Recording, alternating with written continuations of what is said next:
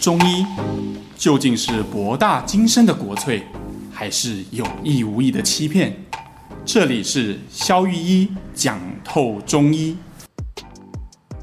Hello，大家好，我是萧御医。Hello，大家好，我是尚。今天呢、啊，我们这期节目非常的特别啊，没错，因为就在我跟来观众讲古一下哈，就在几个月前呢，我收到一个法国医师寄给我的信。对，然后那时候我还看到他的那个像是落款嘛，是一用毛笔字写的那个中文名字，然后我想说，哇，这也太酷了吧！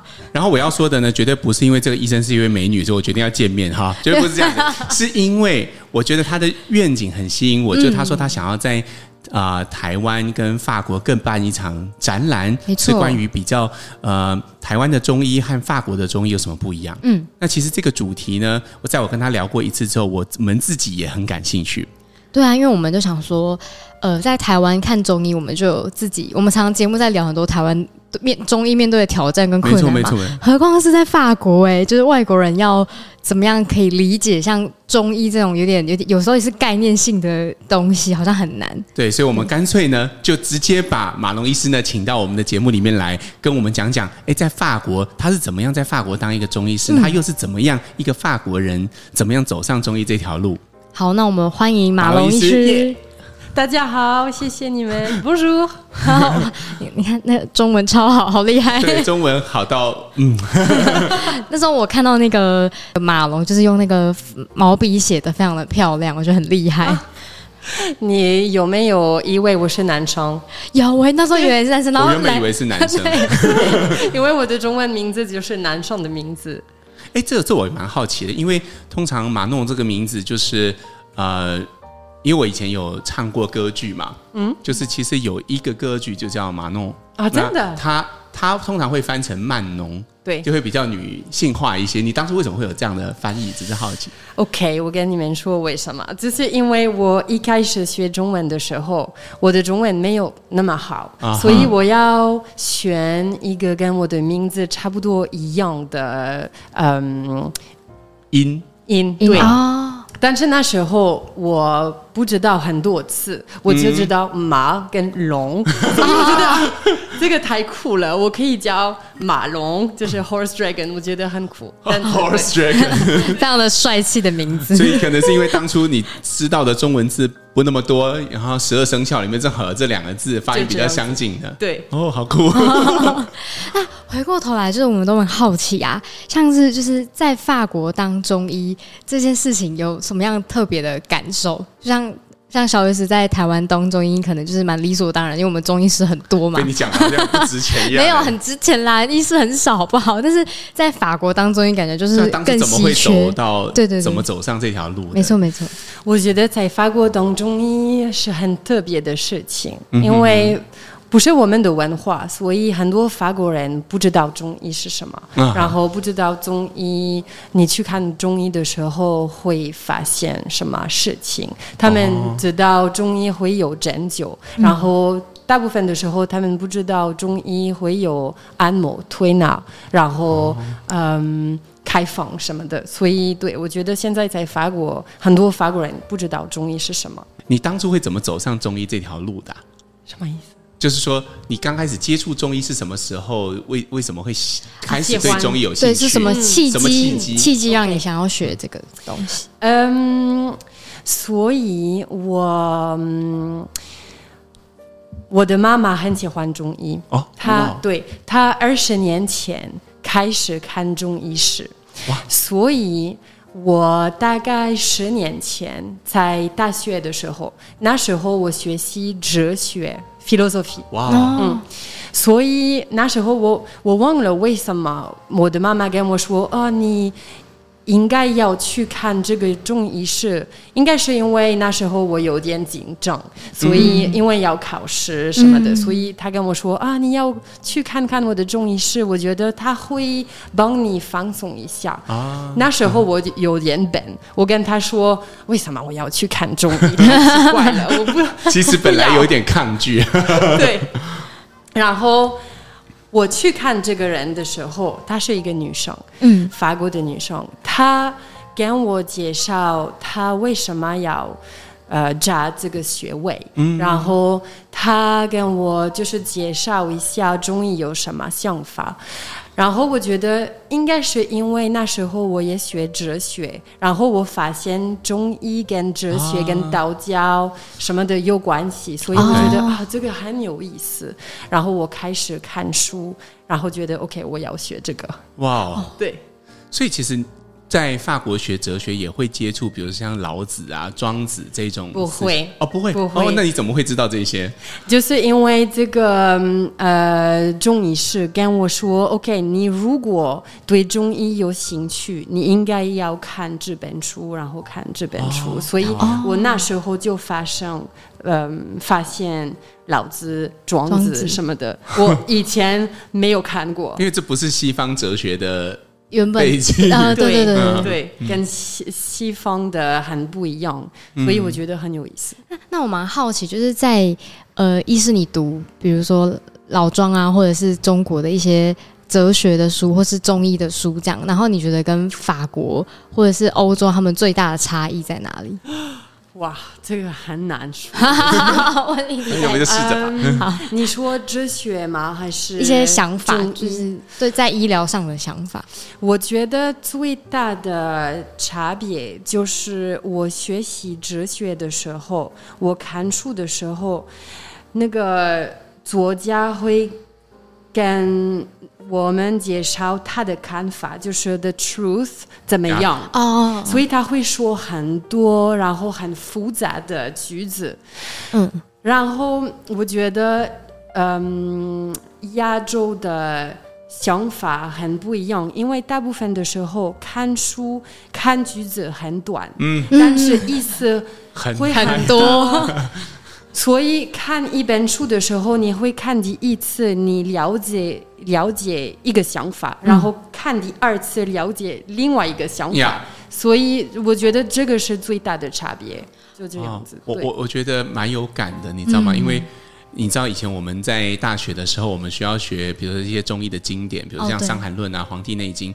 我不太确定是因为那个时候的环境都是要刻在竹简上，还是怎样？他们真的很省字哎，因为然后中文字又是在那个年代是没有标点符号的，所以你不太知道它的那个那个逗点在哪里，对吧？嗯，就像下雨天留客一样，你不知道它它的逗点逗在哪里，意思会不一样。对，所以你你会就就像马龙医师讲的，我们需要看很多次，而且可能随着自己临床的。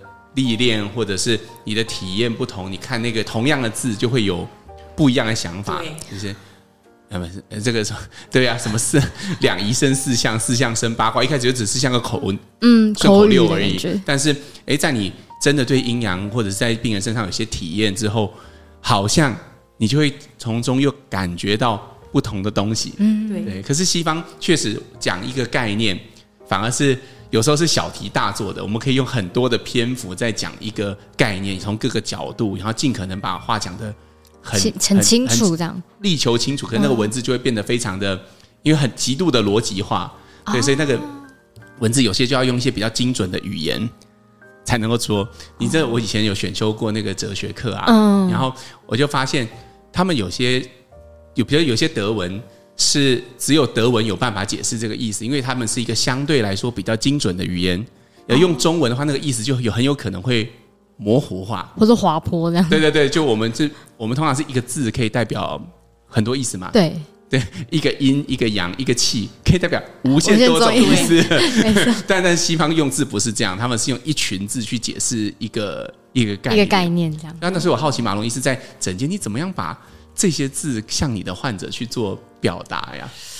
我大部分的时候用中文字，就是比如说、哦、，OK，我我的患者会问我，OK，其实气是什么？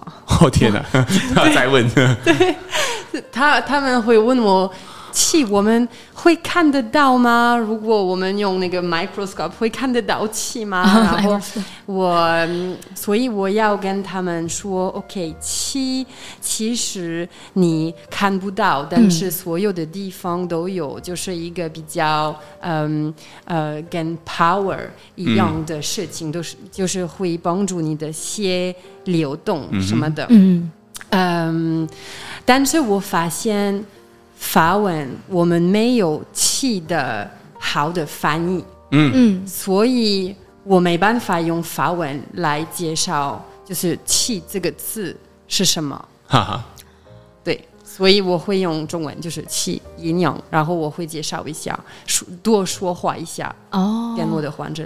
我我觉得这可能是马龙医师的优势啦，他以前是学哲学的，他就跨度在这两种哲学上嘛，嗯、就是概念把我们这种一字多义的环境去用。法文的语言，然后用他们可以表述的方式去解释这个，他们对他们来说是比较陌生的字。对，其实我觉得我学中医的时候，因为我以前学了哲学，啊、这个有很大的帮助。我觉得，因为对你刚刚跟我们说，中文一个字会有很多不一样的、嗯、的意思，嗯、所以。我觉得对哲学会帮我，就是了解这个观念，也比较能够接受这样子的事情。像我们举个简单例子，比如像月份的月，嗯、当你在不同的语境下，它有不同的意思吗？月亮几乎没有任何一个语语言是这样的。我们可以代表时间，对吗？就是一个月、两个月、三个月，它也可以只是实际上那颗月亮也可以。对对对。然后月饼，对，然后然后女，然后然后还可以解释成，比如。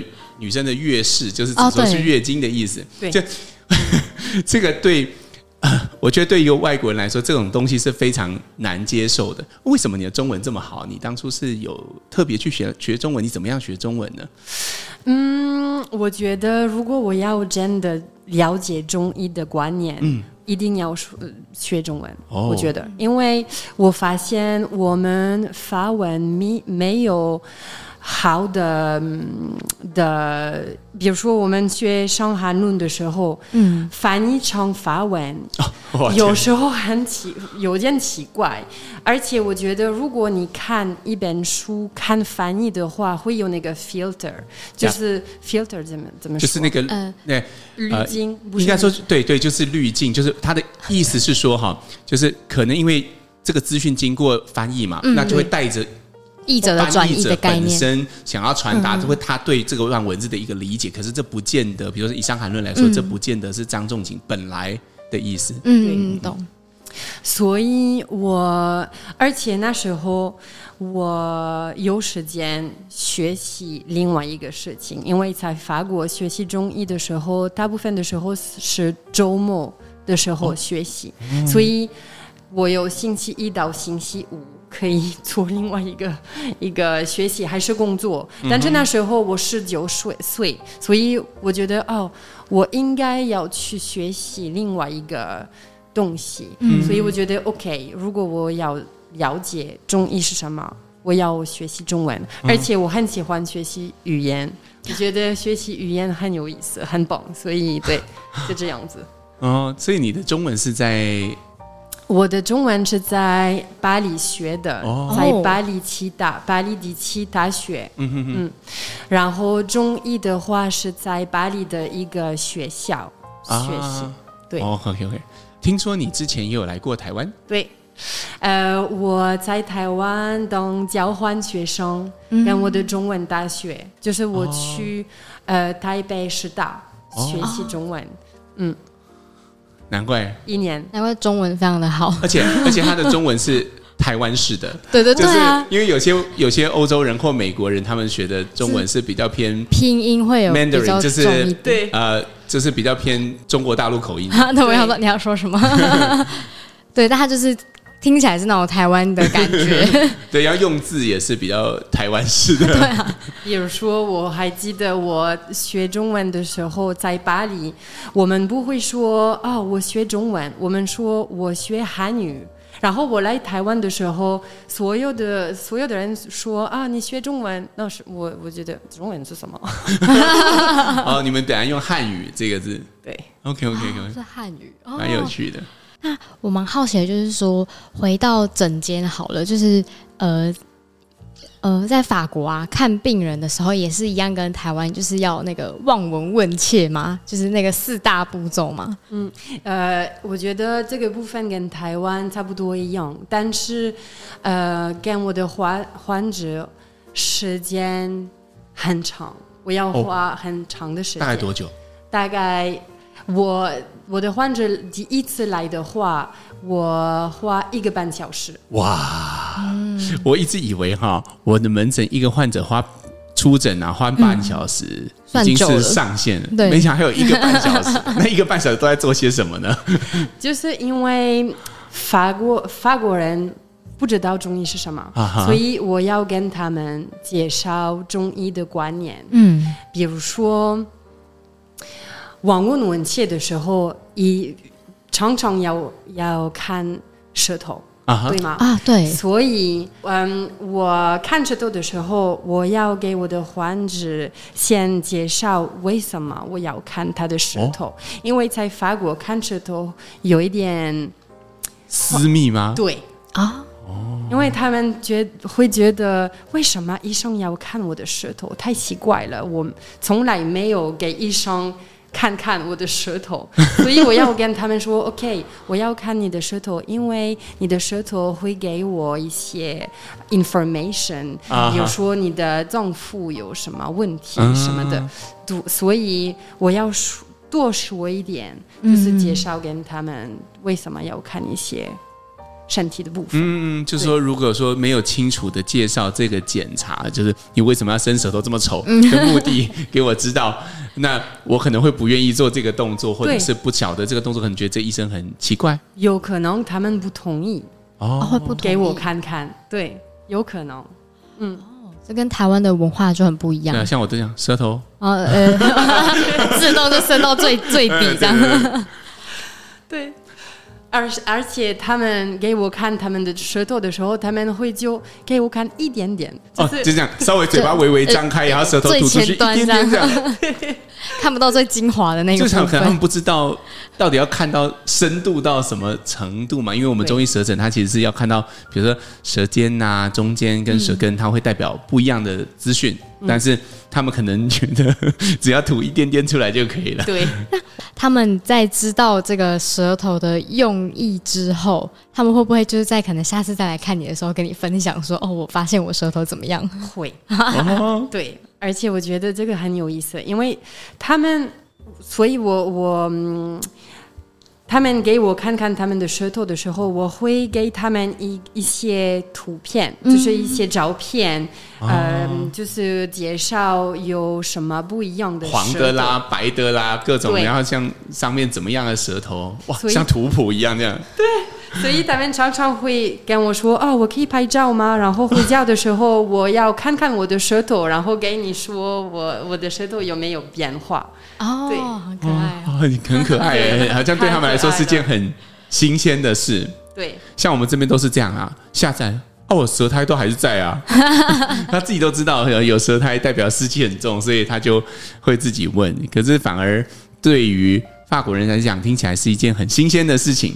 好像吸收到一个，哎，我原来舌头有这些不一样的形态变化，嗯、然后原来我从来没有用这个角度去关注过我自己的身体。嗯，嗯，那在就是问诊的时候，像可能台湾都会问一些比较 privacy 的问题，比如说你有没有长痔疮，或是你的月经怎么样，或者是你的排便状况怎么样？像法国这样问的话，呃，当当地人是可以接受，他们接受程度怎么样？对对对，嗯，我觉得。嗯，他们可以接受月，比如说月经的问题。Oh. 呃，女生觉得，如果我问他们这些问题的话，他们会觉得 OK，他这个医生真的想了解我的身体有什么问题。Ah. 因为大部分的时候，西医的医生没有时间问他们这些问题，uh. 所以而且法国女生。对他们的月经的情况有越来越多的兴趣，哦哦、他们知道月经很重要，所以、哦、对，我觉得月经这个部分应该没有问题，然后消化也没有问题，就是你最近有没有排便啊这些东西也是应该对。我觉得最 sensitive 的部分就是看舌头，然后这个真的是，然后还有扎针的时候哦，扎针。他们会有一点害怕，因为他们没做过，所以对，哦，这真的跟我们很不一样哎，很不一样吗？我们扎针是这样，当然怕针的患者一定有的，嗯、可是他通常就会直接拒绝这样的诊疗。嗯、但是在很多情况下，他们是我觉得台湾的巴不得你扎两下。哎，我不知道马龙医师听不听得懂这个字，但是就台湾的患者有时候蛮 M 的。嗯 M 这个我听不懂，就是比较受虐一点，他们很喜欢痛的感觉。S M 的那个 M 气的那个，对对对，他就是会，比如说呃扎耳没有感觉啊，这样不够酸不够痛，啊，没有痛没有效。哇，他们会很很追求这种极致，就是觉得越痛越有效。它包含我们的按摩跟啊、呃、很多 SPA 或者是呃指压，其实大家都非常追求按的都是吃很重咸的，对。就是大家口味都非常重，大力一点这样，觉得那个轻的，就是模模糊糊这样没有什么用，就是要需要很强烈的针感或者是很强烈的指压感觉，越痛就觉得越有效。哇，我觉得我觉得这个很有趣，因为在法国是反二的，就是我有很多。患者跟我说，我以前看中医的时候扎针的时候真的太痛了，我觉得这个医生不好。我们这边是那扎了没感觉啊，不就不行？对，这件没用，这件没用。那你觉得，就是法国当地人啊来看之后，他们你觉得他们对于中医的这个信赖度是高的吗？就他们会觉得说，会真的相信这个医学吗？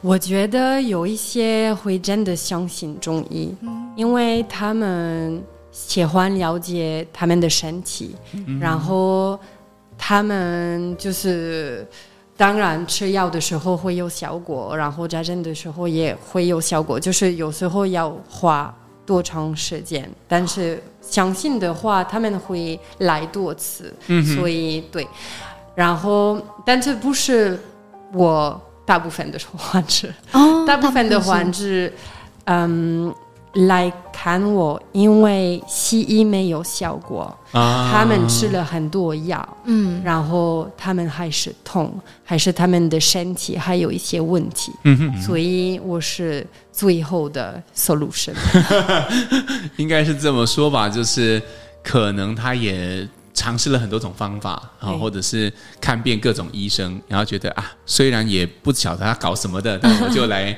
看看，对。啊，试试哈。但是可能因为在经过马龙医师治疗以后，他真的产生一些效果，从而开始对中医产生信任，或者是对这套医学它的理论啦、它的哲学有兴趣。对，嗯嗯。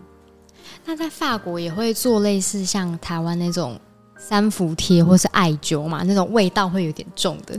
三伏贴我我们不太用，但是艾灸我用很多哦，很多，嗯，对。你都用在哪样的患者身上啊？嗯，大部分的时候在肚子上，哦，肚子，对，肚子上，呃，然后也有在那个脚脚的上面，比如说就是补气的时候，可以在呃足三里就是做这个，嗯，然后。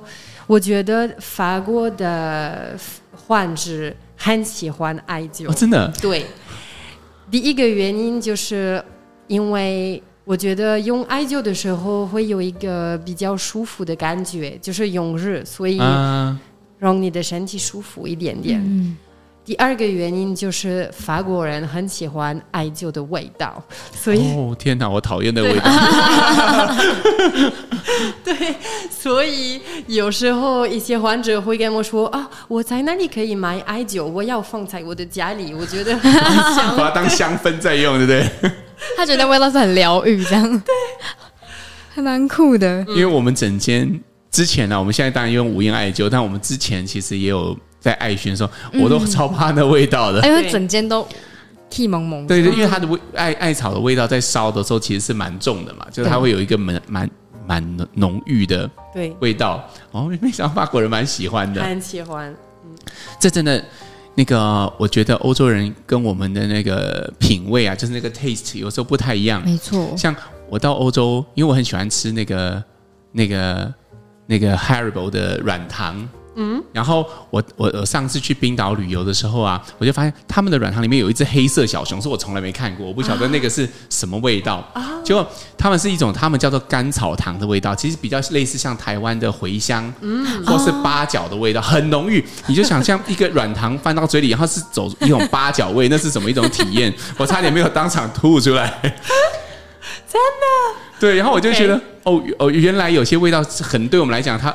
比较适合咸食，或者是可能卤豆干比较合适，啊、但是他们会拿来直接吃，或者是很喜欢那样的味道。所以我觉得，真的不同文化的人对于味道，同样一种味道会有不同的体验。对，讲到味道，就是法国人在吃中药的时候，通常有什么样的回应？对啊，因为中药味道也蛮 蛮重的。对，呃，我觉得这个是一个呃小的问题，就是法国人。也常常不喜欢吃中药。哦，对，所以我们在法国平常用药粉，跟台湾差不多一样的，啊、嗯嗯，但是我觉得，嗯，法国人会会就是。跟我说啊，我买了你跟我说的药，但是我觉得很苦，然后对，我不太喜欢，所以我我没有吃这个药，因为不喜欢，不喜欢，而且不习惯。我们在法国吃药的时候，平常平常就是那个丸，是丸吗？啊、还是錠剂，就是对一颗的，对，嗯、所以吃药粉。会有一点奇怪，就是他们不习惯，哦、而且他们会觉得啊，太不不方便。我要用水，然后就吃这个药，还不方便，还要配水，不是像对这么方便这样子。而且你知道，我觉得我们的文化里面确实，比如说刚刚我们讲到舌头嘛，对，或是可能在对中医的接受程度上很高，嗯，所以我们讲个气虚患者可能就会收到，嗯、可是那边反而就像刚刚马龙医师讲的，气是需要一个。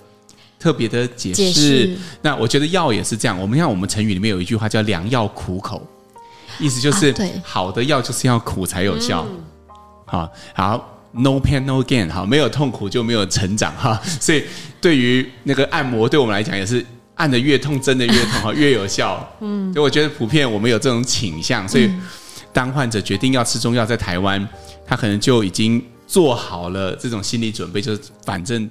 铁定是很难吃，而且还会觉得越难吃越好，越好，越有效果。对对对对对但是 可能对于法国来说就不是这样了。我觉得越难吃就是还指不吃了，就这样。对，嗯，我想问一下，在台湾，台湾的患者。嗯，会问一些问题吗？就是你给他们一些治疗的时候，会问哦，你为什么要给我这个药？算是哦，OK。我觉得在大部分的台湾的职业环境里面，呃，比较不会说的这么清楚。比如说，对我们来讲，要调理身体或者是吃中药，是一件呃，在我们。民俗或者在我们文化里面一种很自然的事情，所以大部分的患者也不会去过问说：“诶，我他可能会问一句：‘哦，我身体有什么问题呀？’那你可能就回答说：‘哦，我你气虚，我帮你补点气。’大概就讲两句话就会结束。嗯，但我自己操作的过程中，我倾向我自己了哈，我倾向跟患者很清楚的去说明这个状况，因为我觉得虽然花一些时间，但是我觉得邀请患者跟我们一起。去进到这个治疗方案里面，我觉得蛮重要的，因为呃有时候是这样嘛，中医常常给人一种先射箭再画靶的感觉，就是我这次开了药，诶，你下次来变好了，当然就没有问题。那如果没有变好，我就跟你说，哦，这个需要时间啊，或者是说啊、这个可能啊、先排毒一下子，你疹子发完之后就不发了，好像很多都是为了呃这个疗效不佳在做一些解释。我觉得应该在刚开始的时候我们就。把这个这个目标定清楚，跟你说啊，你吃了多久之后，你可能会有什么样的变化，你身体产生什么反应？就算要你拉肚子，因为我们中医有时候会刻意让患者拉肚子嘛，那我们也会清楚跟他讲说，哎，这个药吃了会拉肚子，拉得有多严重？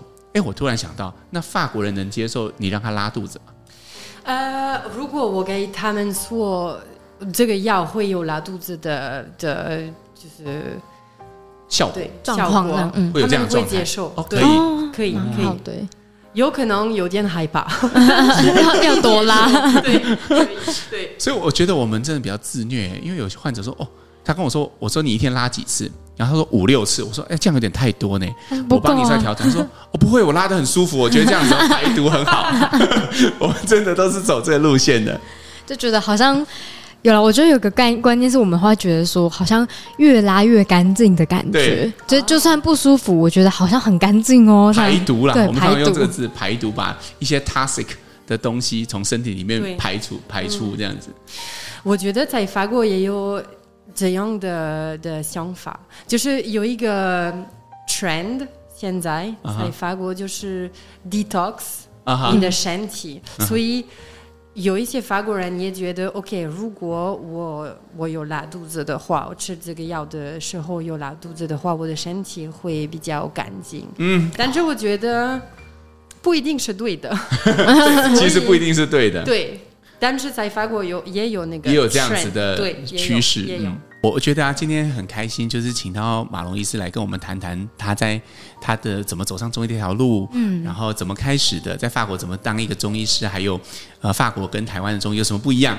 就像我原本以为在台湾这边啊，有些人患者会对大小便啊、月经这种事情感觉比较比较私密，反而对法国来讲，舌头更私密啊，这也是一个很有趣的小发现。对啊，那我觉得最重要的事情是。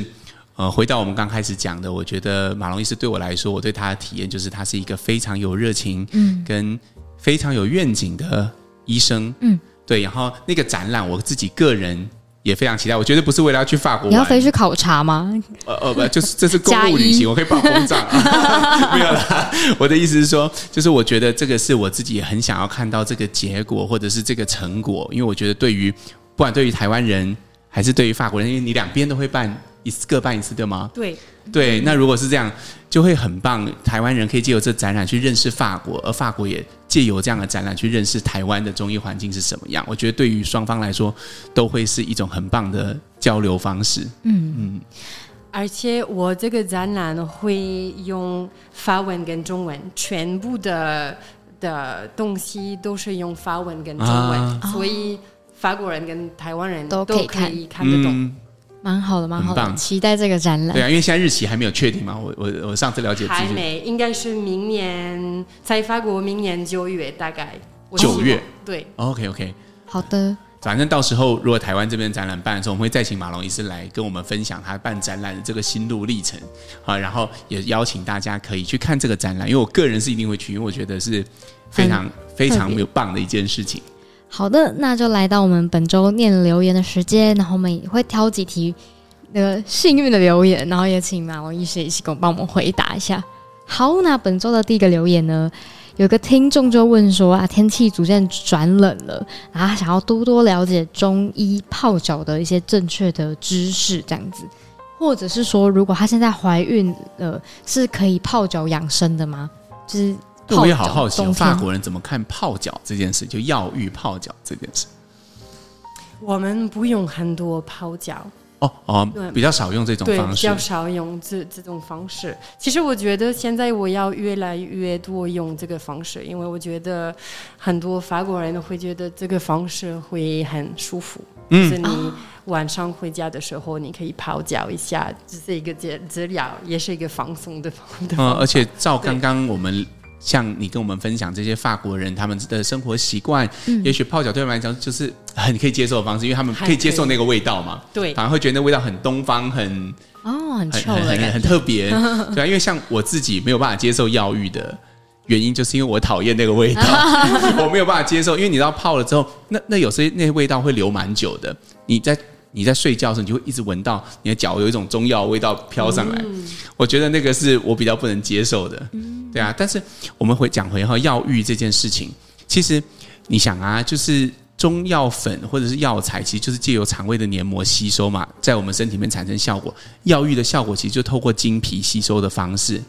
哦，经皮。对啊，就经过皮肤，皮肤嗯去吸收药物的一种方式。那我觉得在一些特殊的情境，我觉得是蛮好的。比如说有些人手脚冰冷。哦，嗯。对吧？那手脚冰冷，如果你吃一些，不管你开干姜啊、开细心啊，你要等到你消化完之后，也要让你的手脚暖起来。我觉得没有个半个月、一个月，可能也很难做到。嗯，但是如果你用泡脚的，哦，这个反应倒是蛮立即的嘛，因为你可以利用那个温水浴的热啊，让你的循环变得更好。嗯，那我觉得这个时候你在里面再加上一些什么比较心燥，而且通常泡的剂量可以比较大。嗯，像我们吃进去的剂量，因为经肠胃道吸收，我们要考虑到肠胃道会不会有有。太不好的反应，但是泡因为它的吸收率很低，嗯，所以我们其实用的剂量通常会比较重。然后，我觉得其实冬天泡泡脚本来就会让你的手脚比较暖和，这是一种很舒服的治疗。哦，好，那下一个留言呢？他问说，在冬天的时候，可能都会想要吃一些比较可能让身体热起来、新造一点的食物，嗯、这样是可以的吗？或是他可能有时候吃完会觉得啊，胃啧啧，就是胃有点怪怪的感觉。那他到底要怎么样去在冬天的时候可以吃一些进补的东西？法国人会有进补这个想法吗？到冬天我要吃一些补品来保养身体？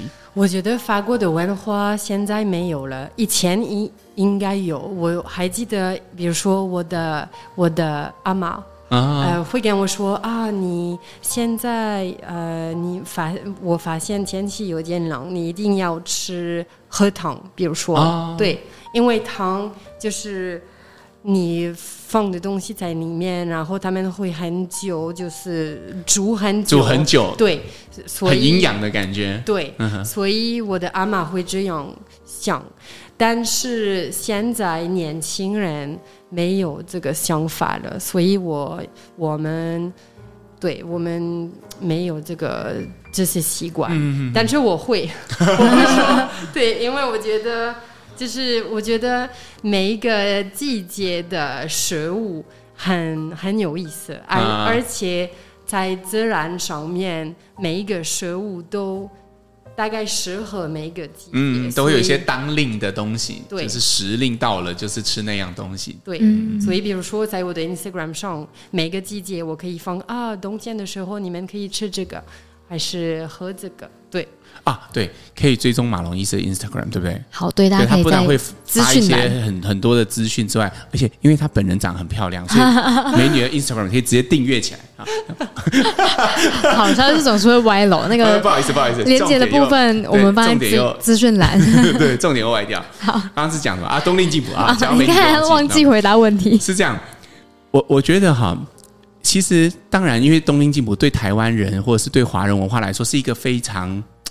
啊、呃，其实已经变成文化的一部分了。所以你光是走过台湾的街道，你都会发现羊肉炉啦、卖药膳排骨的啦，这些东西就是只要他们一年就只做冬天这一段，然后夏天这个店就会关起来。哦，对，会，对，很多都店都是这样，他一年只需要做这一次就可以了啊、呃，因为它已经变成一个民俗。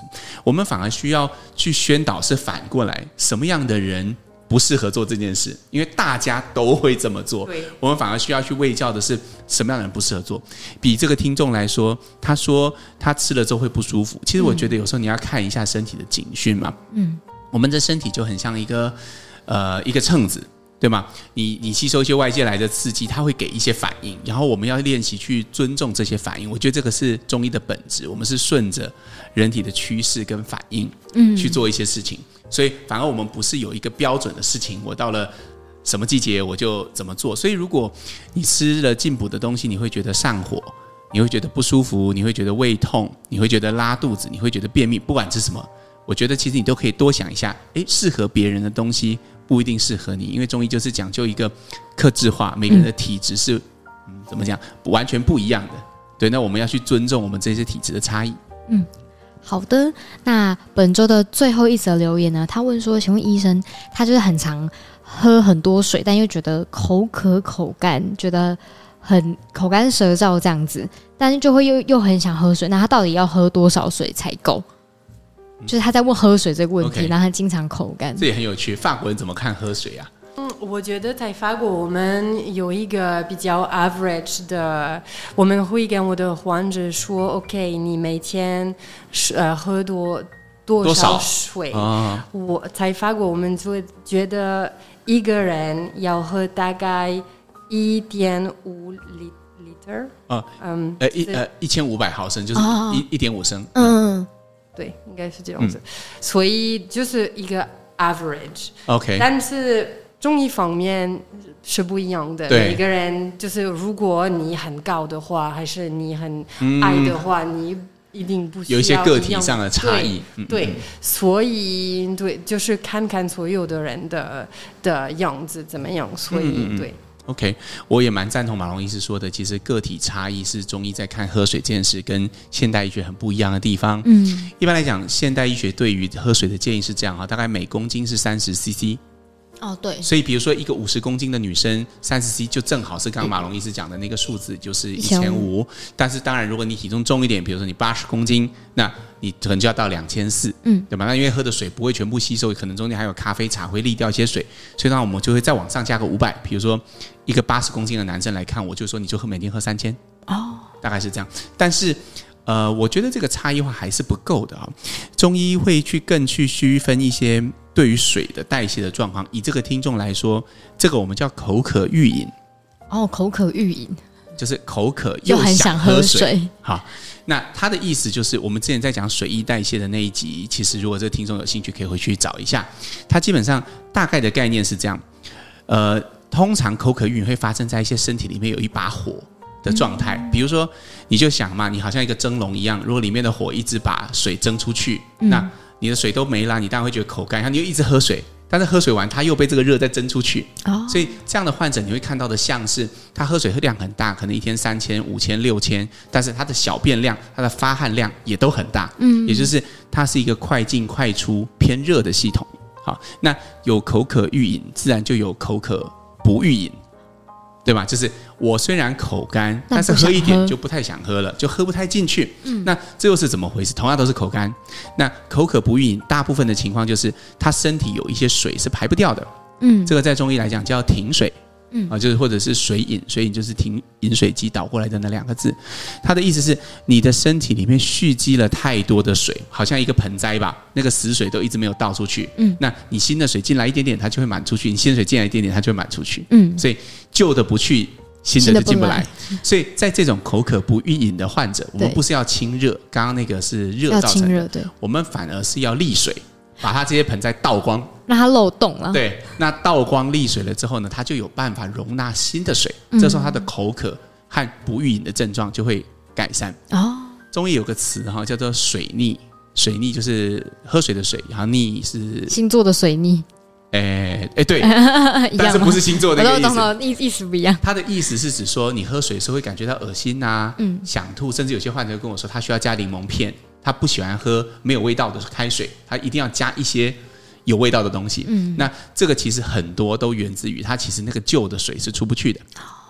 对啊，所以如果你常常觉得头晕啊、心悸啦、水肿啦，甚至你会觉得，哎，你全身就是你常常觉得口干，但是润一润之后就觉得啊，那个水好像也喝不进去，一瓶矿泉水喝一整天喝不完，也不太太去上厕所，那就代表你停水了。哦，所以这个听众可以去区分一下，你到底属于哪一种状况。好的。嗯好，那我们的节目今天就到这边，然后感谢马龙医师来我们我们的节目，我觉得是对我来说也是一个很特别，然后很饱满的经验。真的，我真的觉得法国的人跟就是那个文化的差异真的蛮有趣的，对，而且跟美女录音就是很有趣。好好的，因为上就是 呃没有没有没有没有没有没有没有，我 走心。好，我们节目就到这边，大家再见。不要这样吧，我们下次再见了，拜。感谢你们，Merci beaucoup，感谢，拜拜，拜拜。